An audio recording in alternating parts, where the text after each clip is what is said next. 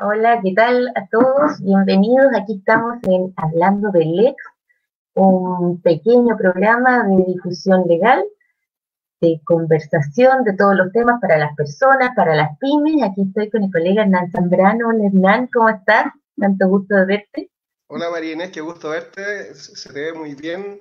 Eh, ¿Cómo está la cosa por allá en, tu casa? ¿Cómo, están, cómo estás? Eh, yo de mi casa prácticamente no he salido desde marzo, así que estoy teletrabajando, de hecho, que va a ser uno de los temas que vamos a ver ahora. ¿Y tú cómo has estado? ¿Has trabajado presencialmente? ¿Teletrabajo?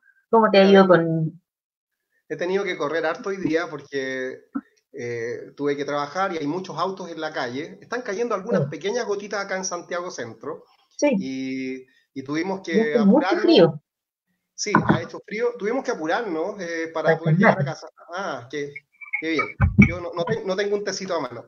Eh, tuvimos que apurarnos para llegar a casa y poder conectarnos para eh, estar en compañía de todos los amigos y las personas que nos están mirando. Hay miles de personas en línea. los amigos del grupo serio, gente, gente de nuestros lugares de trabajo, amistades y además personas que habitualmente siguen a este canal. Así es que eh, bienvenidos a todos y esperemos eh, entretenernos y aprender bastante. María es una abogada, les cuento a todos ustedes que tiene una amplia trayectoria de defensa de derechos laborales, empresariales, comerciales. Así es que eh, vamos a entretenernos y tú me preguntas. De hecho, el nombre divertido que le puso nuestro productor incógnito hablando del ex, da como para hablar del ex o del ex, que es ley. Bueno, yo, vamos a hacer una mezcolanza, hablemos de todo lo que venga. Sí, alguien me dijo por ahí también que podríamos hablar de la ex, pero bueno, ese otro cuento, así que eh, aquellos que no están tan familiarizados con el derecho, queremos decirle que la palabra lex eh, es una palabra latina que se refiere al derecho, a la ley en general. Eh, así que tú me decías que estabas en la casa preferentemente desde marzo. ¿ah? Así es. Mira, de hecho, con esto de que ahora las audiencias incluso son por Zoom, la verdad es que no he ido, no he pisado un tribunal desde marzo y tampoco he visitado clientes, todos, todos mis clientes también están teletrabajando. Y fíjate que eso ha sido una de las cosas positivas de la pandemia, porque hacía muchos años en Chile que se estaba queriendo crear una ley de teletrabajo, pero como siempre nuestros legisladores daban muchas vueltas antes de llegar a, a una solución definitiva y finalmente por la pandemia la gente tuvo que salir en estampida a trabajar, nomás porque simplemente se cerró y la otra opción, y no se pueden cerrar las fuentes de trabajo, teníamos que seguir funcionando de alguna manera. Y la gente empezó en la práctica a teletrabajar, ¿perdón? Fue impresionante eso, cómo eh, a, partir del momento en que supimos que había una pandemia, la gente empezó a quedarse en las casas. Eh, eh, otros, otros fueron enviados a casa por eh, eh, algunos empleadores responsables, ¿no? Que querían cuidar la salud de la población en general y sus trabajadores en particular. Y, y cómo de un momento a otro, incluso hasta se legisló bien a la carrera, con un proyecto que dormía en, en alguna sala del Senado por mucho tiempo, ¿no? Fíjate que fue, efectivamente fue bien impresionante y partió todo porque se da la premisa básica. Las empresas necesitan producir y los trabajadores necesitan trabajar. Y, todos los trabajos que podían hacerse desde lejos comenzaron a hacerse generalmente con el propio trabajador ponía el computador, su internet, el empleador por su parte siguió pagando generalmente la locomoción, la movilización, como si estuviera trabajando presencialmente. En el fondo ambas partes pusieron un poco de su lado para poder echar hacia adelante. Bueno, y además salió el tema de la suspensión laboral que produjo un, buen nivel de empobrecimiento de muchas personas y por supuesto de muchas empresas, pero ayuda a que algunas puedan salir adelante. Pero afortunadamente, lo bueno es que ya nos salió la ley que modificó el Código del Trabajo y ahora existe el teletrabajo y el trabajo a distancia, está regulado y ya pronto seguramente irán a ver eh, los primeros fallos, las primeras eh, jurisprudencias y se irá a ir formando una mejor interpretación. De hecho, el reglamento que va a entrar a regir en octubre también va a fijar algunas condiciones eh, de seguridad de los trabajadores al interior de sus casas.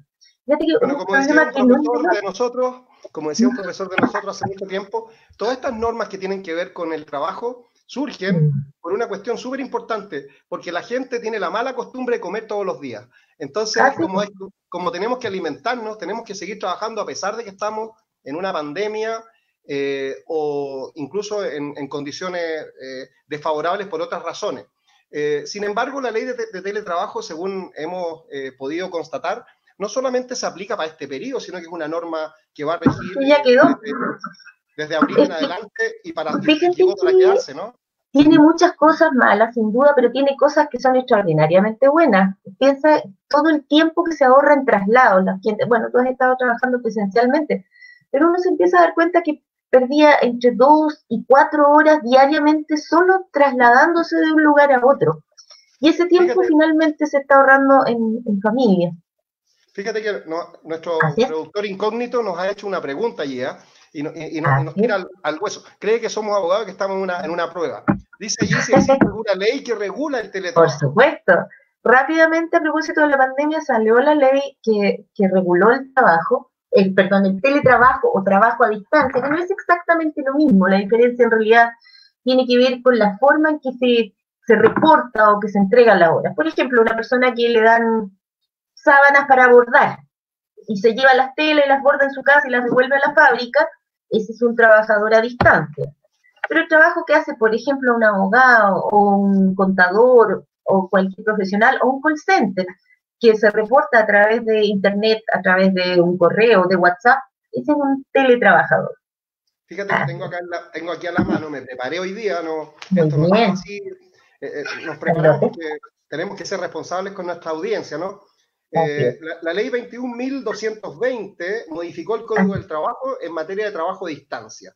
Y ese proyecto de ley eh, eh, está operando en Chile desde abril del presente año. Así es. Y su reglamento, que tiene que ver con las normas de seguridad, porque fíjate, que también trajo algunos bemoles. Piensa, hay personas que, ¿te acuerdas que un ministro fue bastante bullado que dijo que la pandemia lo había hecho ver la pobreza que no, de la cual no se tenía conciencia. Uy, hay, Yo creo que cosas que han hecho los ministros últimamente que, a uno, lo, sorprende, ¿no? Eh, Sin embargo, para, para todos ha sido una forma de hacer visible las deficiencias y las desigualdades. Eso es, es así. Por ejemplo, tú llevas un computador a una casa y se la entregas al trabajador, pero te encuentras que no tiene casa, sino que tiene una pieza y no le cabe el computador. Y que viven muchas personas en distintas piezas. ¿eh? O que viven muchas personas en una misma pieza. O que resulta que hay un solo enchufe en el cual deben conectarse varios computadores y se hacen a través de zapatillas que ponen en peligro a la, propia seguridad de la casa. O están colgados de la energía eléctrica o no tienen plata para tener internet. Entonces, ahí entramos con un segundo aspecto que ya reguló la ley y es que eh, los implementos de trabajo los debe entregar el empleador y la mantención de esos implementos también los debe pagar el empleador. Por lo tanto, el Internet en rigor debe entregarlo el empleador. Uno entiende que muchas veces se puede aportar si ambos tienen la posibilidad y se puede llegar a un acuerdo individual y en eso la inspección del trabajo ha sido clara y que es un caso que se ve caso a caso, cada uno determina cómo se van regulando las necesidades. Pero de aquí a unos tres meses más, cuando se termine un levantamiento que está haciendo la H y los diversos departamentos de seguridad de las empresas, van a aparecer seguramente muchas cuestiones como prácticamente en todas las casas tenemos varias zapatillas de un solo enchufe y eso nos pone en una situación de peligro o que puede haber eh, filtraciones. ¿Mm? Marines, eh, una de las cosas que tal vez nos convendría precisar, porque ha sido pregunta de, las personas ahora a través de nuestro Facebook, de Hablemos del Ex, es eh, qué diferencia existe entre lo que estamos llamando teletrabajo y otro tipo de trabajo a distancia o, estamos hablando de lo mismo. Y como tú tienes amplia claridad conceptual, eh, me gustaría que nos ayudaras en eso. ¿Hay, hay diferencias entonces entre el teletrabajo y el trabajo Solamente está el, el tipo de reportería. ¿Qué medios usas para reportar? Para que sea teletrabajo, lo primero tiene que ser un trabajador, ¿no es cierto? ¿Y quién es un trabajador? El que trabaja bajo dependencia y subordinación. Por lo tanto, ya lo tenemos claro y que lo tengan claro también tanto las empresas como los trabajadores. El contrato es consensual, o sea, basta que haya un acuerdo. Da lo mismo si se le llama contrato de honorario, contrato de trabajo, las cosas son lo que son y no lo que dice usted. ¿Te acuerdas de ese dicho? Sí, por supuesto. Si una persona trabaja bajo dependencia y subordinación de otro, es un trabajador. Y ese trabajador, si trabaja en dependencias que no son del empleador, es un trabajador o teletrabajador o trabajador a distancia y sujeto, por supuesto, a estas normas. Cuando el trabajador eh, eh, a distancia es el que mm, entrega sus obras físicas o sus reportes en forma manual, no usando medios tecnológicos. Y, el, y el otro es el teletrabajador que usa telemáticos, medios telemáticos. Mira, una, una, persona que nos está mirando, Rosana Garay, a quien le enviamos un saludo, porque es la primera persona que se conecta con nosotros con su nombre. Hola, Rosana. Hola, Rosana. Eh, eh, va a ser nuestra regalona a partir de ahora. Eh, dice bien claramente allí, buenas tardes, una consulta. ¿Mi empleador puede obligarme a realizar teletrabajo? En realidad no, no puede obligarte. No, no. Lo que puede, recuerda, sí que tú estás presionada a aceptar el teletrabajo porque la otra opción es que te suspendan la relación laboral. Que eso sí, el empleador, cuando se dan las, características que ya van quedando pocas comunas que están sujetas a la cuarentena, te puede suspender la relación laboral y por lo tanto el teletrabajo es una opción de mantener el trabajo activo, pero de obligarte no puede obligarte nadie. También es importante conocer aquí que una persona que está con un contrato de trabajo y que circunstancialmente está teletrabajando, eh, debe regularizar eso además a través de un anexo del contrato. Así es. Y ese anexo debe subirse a la dirección del trabajo, de hecho, dentro de los primeros 15 días desde que se suscriba. Entonces, ojo, que los Así es, no. para, la casa a teletrabajar, Así es.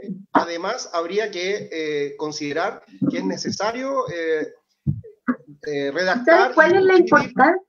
¿Sabes cuál, es la importancia de tenerlo por escrito? Es más bien para el empleador. Porque como habíamos hablado, el contrato de trabajo es consensual. Por lo tanto, si no está escrito, se presume que las estipulaciones son las que dice el trabajador. Por lo tanto, por protección de la propia empresa, debe hacer sus acuerdos por escrito. y ojo, y hay otro segundo aspecto que también es bien importante en los teletrabajos, que tiene que ver con la jornada de trabajo. Recuerda que tenemos trabajadores que cumplen, que son liberados de jornada, por ejemplo, las personas que trabajan en terreno, y el, artículo 22, exacto. Y otras personas, en cambio, cumplen una jornada y pueden seguirla cumpliendo a través de la, de la ley de teletrabajo en la medida que existen los medios telemáticos que le permitan registrar asistencia de la misma manera que lo hace un reloj control. Son, son sistemas que están autorizados por la propia dirección del trabajo. Y por otro lado, también hay que tener en cuenta el derecho al descanso que se consagra para el teletrabajador. Ah, sea cual sea, sea cual sea el régimen, si tú tienes artículo 22, si estás liberado por nada o como sea, tienes que tener 12 horas de desconexión absoluta. Eso es muy importante, ¿ah? eso es muy importante. Súper importante tenerlo en cuenta. quiero no estás obligado a contestar un correo que te llegue a las 12 de la noche. Lo queremos recalcar. Si usted es empleador y está viendo este programa, usted debe permitir siempre, porque es una obligación legal suya, que su trabajador se desconecte al menos 12 horas desde, la, desde que termina su jornada. El hecho de que esté en casa no significa que usted es dueño de la vida de esa persona. Por el contrario, no hay que olvidar que el contrato de trabajo no es nada más que un arrendamiento de servicios. Las personas arriendan su tiempo, su fuerza laboral, sus ganas de trabajar, su conocimiento, su intelecto, su mano de obra, pero la arriendan por un plazo determinado, por un tiempo determinado, por una jornada. Terminada la jornada, el empleador no tiene ninguna facultad para interrumpir ese descanso y más aún, esta, nueva normativa obliga a respetar esas 12 horas. Que en la práctica eso no se haga a veces, no implica que no sea una obligación legal. Y aquí, y aquí, en mi calidad de defensor de los derechos de los trabajadores, siempre, eh, casi siempre, o, prácticamente siempre, quisiera decir que si usted a través del WhatsApp, del correo electrónico o de llamadas telefónicas está siendo interrumpido en su jornada de descanso, esas 12 horas entre jornada y jornada, eh, le hago un llamado, vaya guardando esas llamadas, vaya guardando esos mensajes, porque van a servir eventualmente para presentar una tutela de garantías constitucionales o para fundamentar una demanda laboral en contra de un empleador incumplidor. ¿ah? De hecho, bueno, yo, usted que siempre va por el lado de los trabajadores, yo, aunque voy por los trabajadores, generalmente voy más bien por las empresas. Y también en descargo de la empresa, muchas veces la empresa no es que quiera perturbar el descanso, pero muchas veces los mandos medios empiezan a tener una relación casi de amigos. Y no hay que perder de vista que trabajador y empleador no son amigos, no se quieren, no son, son trabajador y empleador. Y por lo tanto, es, súper importante porque efectivamente las demandas incluso que pueden llegar hasta por autodespido, por incumplimiento grave de las obligaciones que pone el contrato, demandas de indemnizaciones de perjuicio o tutelas laborales para las empresas pueden ser devastadoras, más aún en tiempos de COVID, que todas las empresas, sobre todo las pymes, están tratando recién de pararse. Ya, yo te voy a interrumpir porque hay una persona ahí, Miguel Ángel Trigo, que nos envía muchas buenas vibras, dice que nos felicita por tan excelente trabajo comunicacional. Está exagerando un poco, Miguel sí, sin duda, pero le mandamos un besito igual. Sí, a partir de ahora se transforma en nuestro regalón también. Lo queremos. Mira, hay, hay una persona... Esta pregunta es súper interesante, la de Manuel Guillermo Socias. Manuel y efectivamente, Reyes. sí, de hecho, en ese sentido, don Manuel Socias, ¿cómo nos preguntas? Pero efectivamente, claramente hay accidentes laborales y es más, se está hablando del accidente de trayecto, por ejemplo, si tú vas de la cocina a tu lugar de trabajo en la medida que has determinado un lugar de trabajo. Mayor claridad con respecto al tema de los accidentes del trabajo, si bien sabemos eso y sabe, sabemos de acuerdo a la normativa general que hay accidentes del trabajo en la medida que se, se, producen dentro del espacio de trabajo o de trayecto, en la medida que tú estás llegando al lugar designado para el trabajo, mayor claridad vamos a tener en, octubre, cuando el reglamento entre a regir y la H y las entidades de seguridad hayan hecho un levantamiento general de las condiciones de riesgo, de los riesgos que tienen los trabajadores, los riesgos inherentes a cada trabajador, porque hasta ahora efectivamente solamente se aplica la normativa general de accidentes del trabajo. Y de acuerdo a esa normativa general existe lo que te digo, pero no, no está todavía vigente el reglamento ni se ha hecho este levantamiento. Yo te voy a contar una experiencia profesional que tuve hace pocos días. Una profesora de un establecimiento educacional de algún lugar remoto de la ciudad de Santiago sufrió un accidente haciendo una clase a sus alumnos. Ella era una profesora de educación física que estaba online con, todos sus alumnos en casa. En, en casa. laboral, sin duda. Y ella tenía un lápiz en la mano mientras hacía algo de ejercicio, se cayó y con el lápiz se dañó un ojo. Eh, rápidamente se activó un protocolo, participó la Asociación Chilena de Seguridad, se llenaron los formularios respectivos y eso se ha considerado un accidente de trabajo de una abnegada profesora de la linda comuna de Cerrillos. ¿ah? Lo que pasa es que eso es súper evidente, pero hay casos como más grises. ¿Qué pasa, por ejemplo, si yo estoy tomándome esta taza de té que estoy tomando y se me cae arriba del, enchufe, accidente de trabajo? No, ahí va a haber una zona un poquito más gris que vamos a tener que ir definiendo. Ahí nos llegó una pregunta de Rubén Viganco.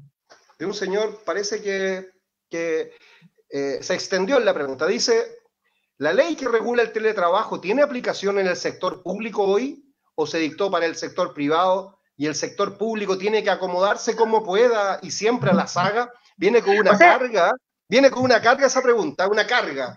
Bueno, pero carga o no, el punto es que está regulado para el Código del Trabajo, por lo tanto sector privado. Pero ya hemos visto que todas las normas del Código del Trabajo cada vez están siendo más aplicables a, a los trabajadores del sector público y básicamente viene del concepto que es un derecho son derechos garantizados algunos por la Constitución y, que están reconocidos simplemente en el Código del Trabajo.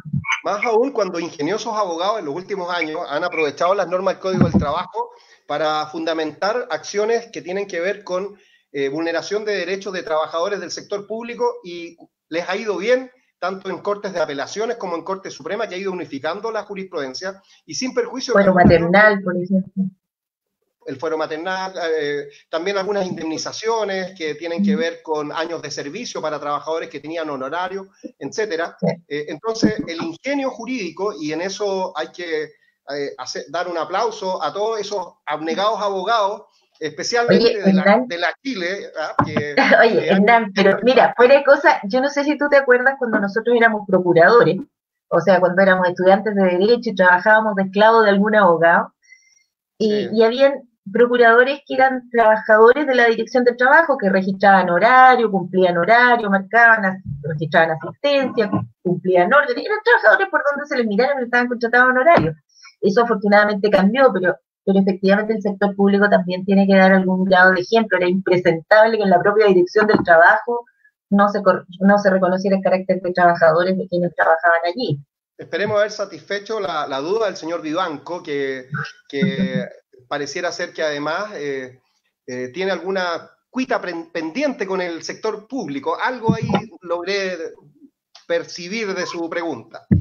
Eh, y en relación con el, con el, con el teletrabajo, me preguntaba una señora, eh, mira, yo lo que hago es bordar. Eh, tenía que ir todos los días a la empresa en patronato y me mandaron para casa y estoy bordando en, allá. ¿Estoy teletrabajando? Esa era la pregunta. Eh, de hecho, no está teletrabajando, sino que trabajo a distancia, que es una modalidad de este trabajo a distancia. Ella seguramente le entregan las telas en su casa, las borda y lleva sus obras ya terminadas al, al, local de patronato. Ahora, si por ejemplo a ella le dicen, mira, váyase a bordar a la bodega que está en Quilicura, eh, eso no es trabajo a distancia, simplemente la están cambiando de un local, pero ella está trabajando en su casa, en el fondo, todo un trabajo. Está haciendo, uso del, del variandi el empleador, eh, cambiando el lugar de trabajo. pero ojo, por ejemplo, y si nos vamos a trabajar a un cibercafé, también es teletrabajo. Eh, a un cibercafé con piernas. O donde se le acomode, pues si le gusta más. Es que eh, había un amigo que apareció recién de apellido Socias, ahora lo reconocí que acostumbra a trabajar en, a través de distancia. ¿verdad? Oye, me llegaron un par de preguntas, pero no estaban. Ah, a ver, mi nombre es Elizabeth Flores. ¿Cuándo califica un accidente como accidente de trabajo en esta modalidad de trabajo? Actualmente, antes, hasta que esté en aplicación el reglamento, rigen las normas generales. Está trabajando y por lo tanto es un accidente laboral. La única duda que se pueden producir son con respecto a los accidentes de trayecto, que tienen que ver con el pago de las primas, que es en la medida que se ha designado un lugar dentro de la casa para trabajar. Estaba mirando que la silla que me proporcionó el, nuestro productor incógnito para sentarme acá tiene, un juego raro y la, la patita como que tendió a caer y casi tuve un accidente del trabajo acá a distancia mientras trabajo, así que vamos a tener que considerar la colega, me sorprende lo que está diciendo, eso no sería accidente de trabajo porque usted no es trabajador. Ah. usted no trabaja ah, bajo dependencia y subordinación de nuestro querido director incógnito. Es que pareciera ser que... Yo como defiendo a veces a la empresa... Sí. gracias, Marine. Muchísimas gracias. Yo, tengo un contrato contigo. conmigo, señor director. No, eh, Julio, nosotros tenemos un contrato, vamos a tener que hablar de algunas condiciones. ¿ah? Eh, oye, Marines, eh, cuéntame, algo. Eh, cuando, cuando una persona está teletrabajando, ¿la voluntad del trabajador puede ponerle término a ese teletrabajo y puede el trabajador decidir regresar a su lugar de trabajo? Sí, hay dos, dos formas de teletrabajar. Una, cuando el contrato nació como teletrabajo, en este caso solamente se puede modificar por el acuerdo de las dos partes, o en el caso de un trabajo presencial que pasó a ser teletrabajo por, por la circunstancia, por un anexo, qué sé yo, en ese caso, en cualquier momento, cualquiera de las partes puede pedir que el trabajador vuelva o el trabajador puede volver a trabajar. Basta avisarlo con 30 días de anticipación por carta ah, dirigida al empleador o al trabajador en su caso. Por ahí nos estaban haciendo la pregunta que era como para ti. ¿ah? Sí, a ver, vamos, vamos, vamos a leer. Dice una persona que nos escribe y que se identifica con una especie de NIC WTSU Chile Santiago. Dice, durante dos años fui inspector municipal a honorarios empezó a complicar esta cosa. Y jamás me pagaron horas extras. Y tengo entendido que al no tener responsabilidad administrativa, la Contraloría castiga tal situación. Pero mi pregunta va en si puedo realizar una demanda al municipio y solicitar que además se aplique la ley Bustos. Bueno, ya me transformó en un fiel, ya me transformo en un fiel auditor vuestro. Saludos y bendiciones. ah, ojo, con respecto, mira, a lo mejor no aplica el caso del caballero, porque ahí tú, tú, sabes mucho más de eso. Pero la ley Bustos, ojo que hasta hace algunos años había incluso algunos fallos de unificación de jurisprudencia, o sea, fallos en que la Corte unificaba el criterio para todos los casos, tú sabes que los tribunales pueden fallar caso a caso, distinto en un caso A y en un caso B.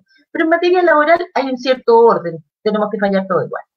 Y en ese sentido, cuando a un trabajador, por ejemplo, no se le descontaban las cotizaciones, sino que no se le pagaban una, por ejemplo, una hora extra, nunca hubo un descuento y por lo tanto no se aplicaba la ley gusto. Sin embargo, ahora ha cambiado la jurisprudencia y se está aplicando la ley gusto cuando no le pagas una hora extra, cuando no le pagaste un bono, cuando no le pagaste algo, no solamente en casos de informalidad laboral, lo que está ampliando bastante la aplicación de la ley gusto, para que lo tengan en cuenta tanto los trabajadores como los empleadores, porque ojo, y yo que atiendo muchas empresas, la mayor parte de los juicios, mira, para que veamos la estadística, del 100% de las causas que ingresan a tribunales, la mitad terminan en un acuerdo en la audiencia preparatoria. Y el otro 50% lo gana en el 90% de los casos los trabajadores. Por lo tanto, solo el 10% de las causas que llegan a la, a, la, a la audiencia de juicio las gana el empleador. Y la mayoría de las veces cuando se pierde es por errores como llevar mal el registro de asistencia, no dar los comprobantes, no hacer la formalidad bien hecha. Diga, colega. Su señoría, su señoría yo eh, protesto. Eh, voy a decir, hay una, hay una cosa que tiene que tener en consideración nuestro amigo también, ¿eh? sin perjuicio que yo creo que él tiene derecho a, presentar una acción. hay abogados ingeniosos y, bastante estudiosos que... que o sea, uno puede demandar lo que quiera. Sí, ahora él, él hacía una mezcolanza allí porque decía si, qué, opina la Contraloría General de la República, etcétera.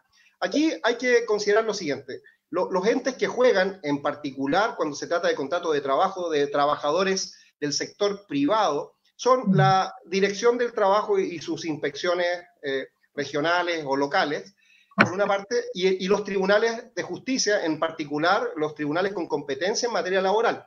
Eh, pero es importante también junto con ello tener en consideración que la ley establece plazos que son relativamente breves para iniciar acciones. Nuestro amigo decía que hace más de dos años había trabajado en un municipio. Entonces, pareciera ser que allí hay un tema de plazo, porque eh, para presentar cualquier acción eh, laboral y sin, sin, ánimo de aburrir a, la, gente que está en, en línea, el plazo normalmente es de 60 días hábiles, contados desde la fecha de la separación de las funciones, plazo que puede ampliarse hasta incluso 90 días cuando Pero ojo, ojo para que, porque ahí hasta muchos colegas se equivocan, ese plazo es solo para la reclamación de la causal. Exactamente. Para reclamar otras cosas, como la nulidad, son seis meses, para reclamar otros derechos laborales puede llegar hasta dos años. Hasta dos años.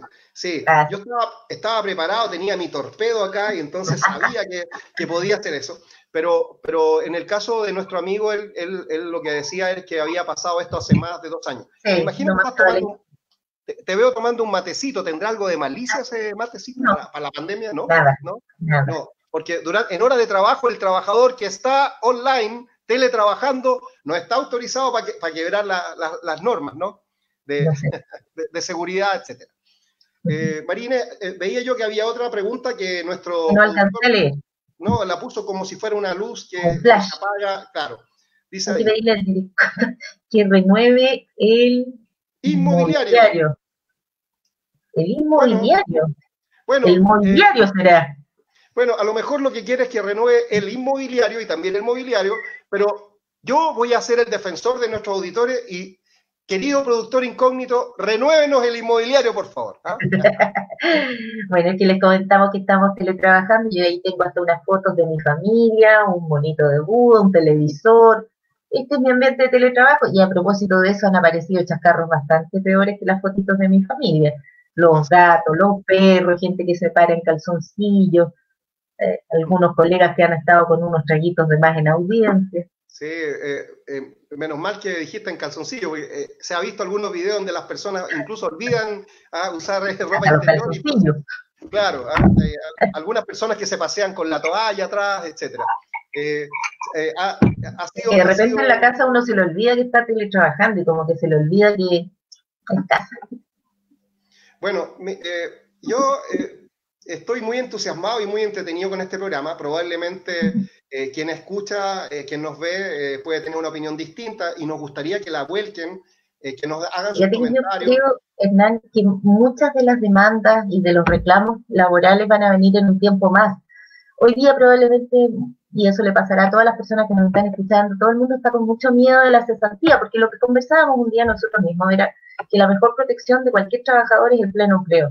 Y en este momento la gente quizá no está reclamando todo lo que debería reclamar por temor a perder el trabajo, pero en un tiempo más, cuando esto se repunte, porque va a repuntar, tengamos fe, Mira, eh, va a haber demanda.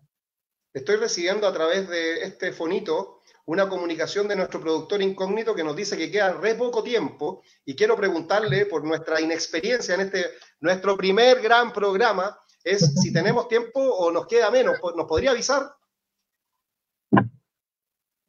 Bueno, allí dice, veamos un video. Veamos el video. ¿ah?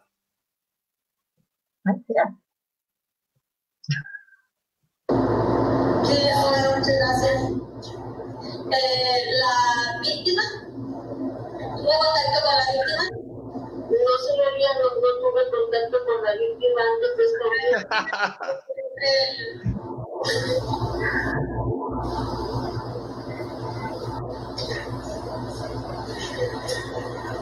¿Qué, pantalón más transparente, ¿no? No de pantalones, está en una audiencia. Sí, no de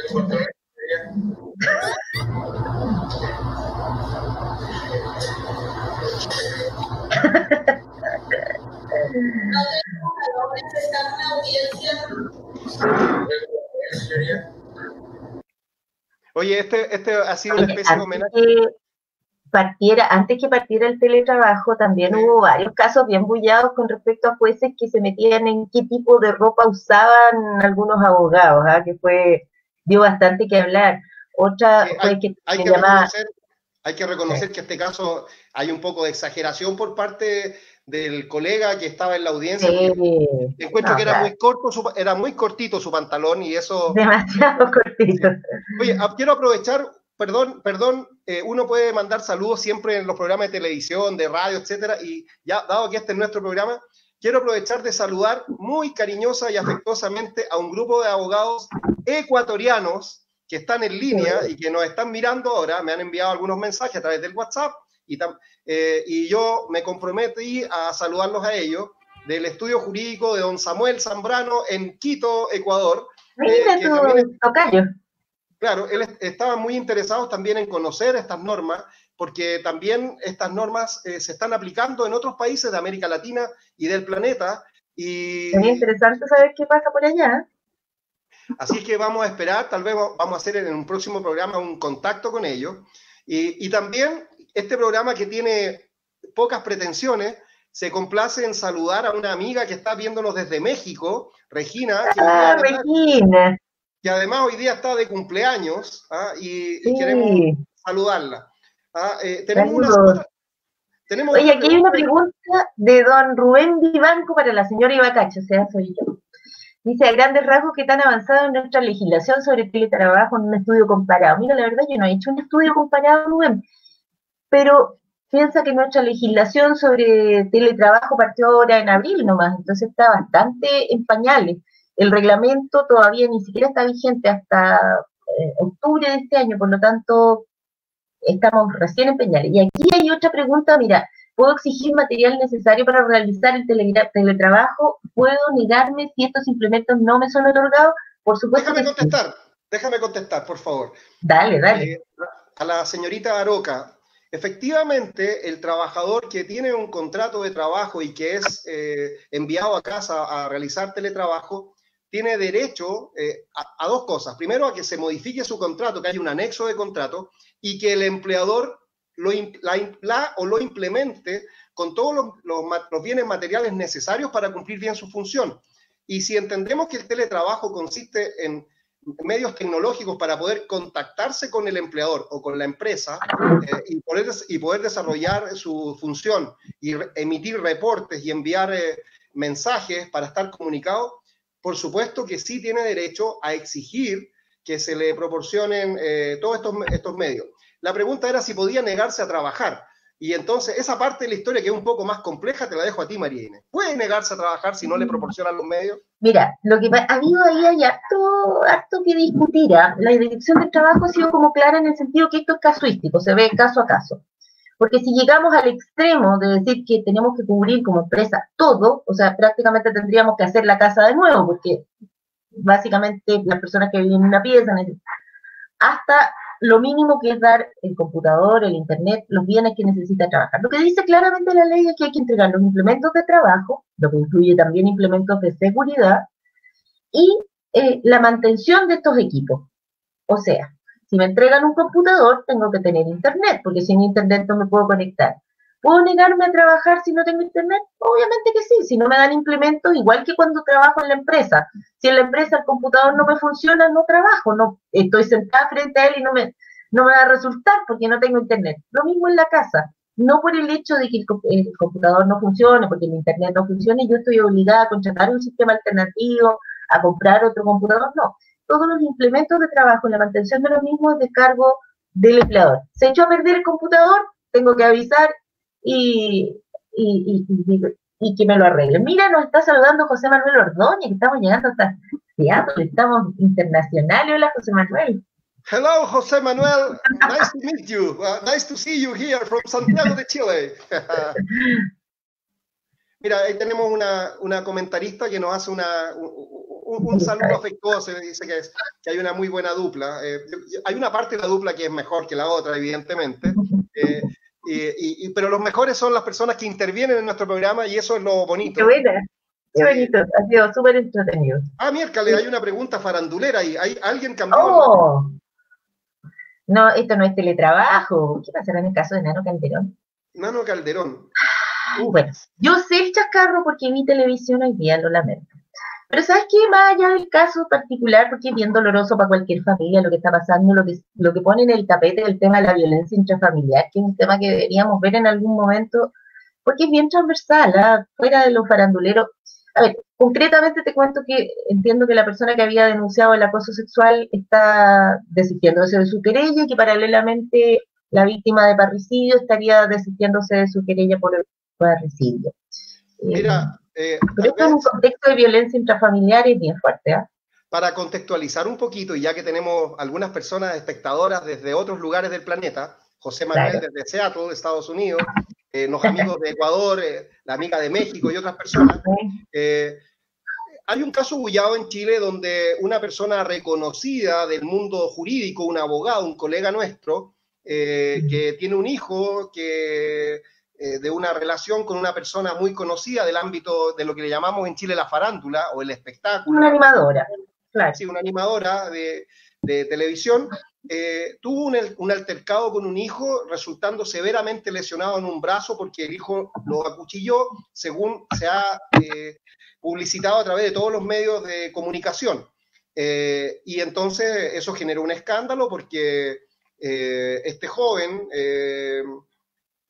habría intentado eh, asesinar a su padre, cometer el delito de parricidio, y, bueno, ahí hubo una querella o una denuncia. que había habido también otros casos de previos de amenaza de muerte a la mamá, a la hermana. Parece que era un joven con muy bajo nivel de control de impulso, cosa que no es tan extraña como uno podría pensar, pasa en muchas familias. Bueno, y nosotros... Sobre todo familias disfuncionales. Nosotros que vivimos en Chile, para los amigos extranjeros, eh, hemos, hemos, sido eh, sorprendidos por este, por este caso que, que genera eh, mucha inquietud y mucha curiosidad en el público y que, si bien es cierto, no tiene que ver con el teletrabajo, podemos decir que debe ser bastante complejo, y, me voy a poner ahora en los zapatos del padre de, del señor Calderón, presentar una querella contra su hijo por el delito de parricidio o denunciarlo por las lesiones gravísimas o graves respecto de las cuales él fue víctima. Eh, debe tener un juego en su cabeza, debe tener una sensación terrible, el espíritu contrito, el alma eh, eh, dolida, y la verdad es que me olvido un rato de, la parte jurídica, yo apelo a la, parte emocional como papá, y debe ser muy, terrible. Terrible, muy terrible, y es algo que viven muchas familias con menos publicidad, pero la viven, más familias de las que uno cree. así que lo único te está entrevistando don Francisco, a ver, ¿cómo? ¿Qué te pasa, Pablo? Hay un, hay un señor, Pablo Paredes, que, que eh, me halaga al, compararme con, la mayor figura del espectáculo de los últimos 50 años de Chile. Así que el aplauso para Pablo Paredes. Oye, yo creo que ya tenemos que irnos despidiendo. Y podríamos ver el tema de la violencia intrafamiliar próximamente porque fuera de, que desgraciadamente esto se ha farandulizado, ponen el tapete por un lado las enfermedades psiquiátricas, que no son, no sé por qué, pero existe una connotación súper negativa de un hijo que tiene una enfermedad psiquiátrica, una enfermedad mental. No es lo mismo que decir que es diabético, que es hipertenso. Julio, Julio, Julio, Julio nos está obligando a despedirnos, estamos en la hora. Desafortunadamente nos pasamos de revoluciones, estamos muy felices. El próximo martes a las 20 horas, en el, por el mismo horario, el mismo medio, y probablemente en el mismo canal. En el mismo canal eh, eh, estará el, programa de Don Francisco y María Inés Ibacache. ¿ah? Pero, don Hernán, don Hernán espere, espere que María Inés termine la idea que estaba haciendo. Pues. Ah, la, estoy interrumpiendo. Discúlpame. Es que ya se me olvidó, no importa, está bien. Que ya veremos el tema de las enfermedades mentales, que son súper transversales a todas las clases sociales y en todas las condiciones, y la violencia intrafamiliar que a veces esa misma enfermedad mental o las adicciones eh, conlleva. Así que ahí nos vemos, propóngannos temas porque queremos ayudar también y, que lo pasemos bien. La próxima semana tendremos invitados interesantes a este programa, así que por favor difundan, háganos propaganda y, y si les gustó el programa, háganlo saber y por favor los esperamos la próxima semana. Y si no les gustó, quédense callados. No, si no les gustó también tienen derecho a, a, láncenos tomates. Chao. Chao, Marine.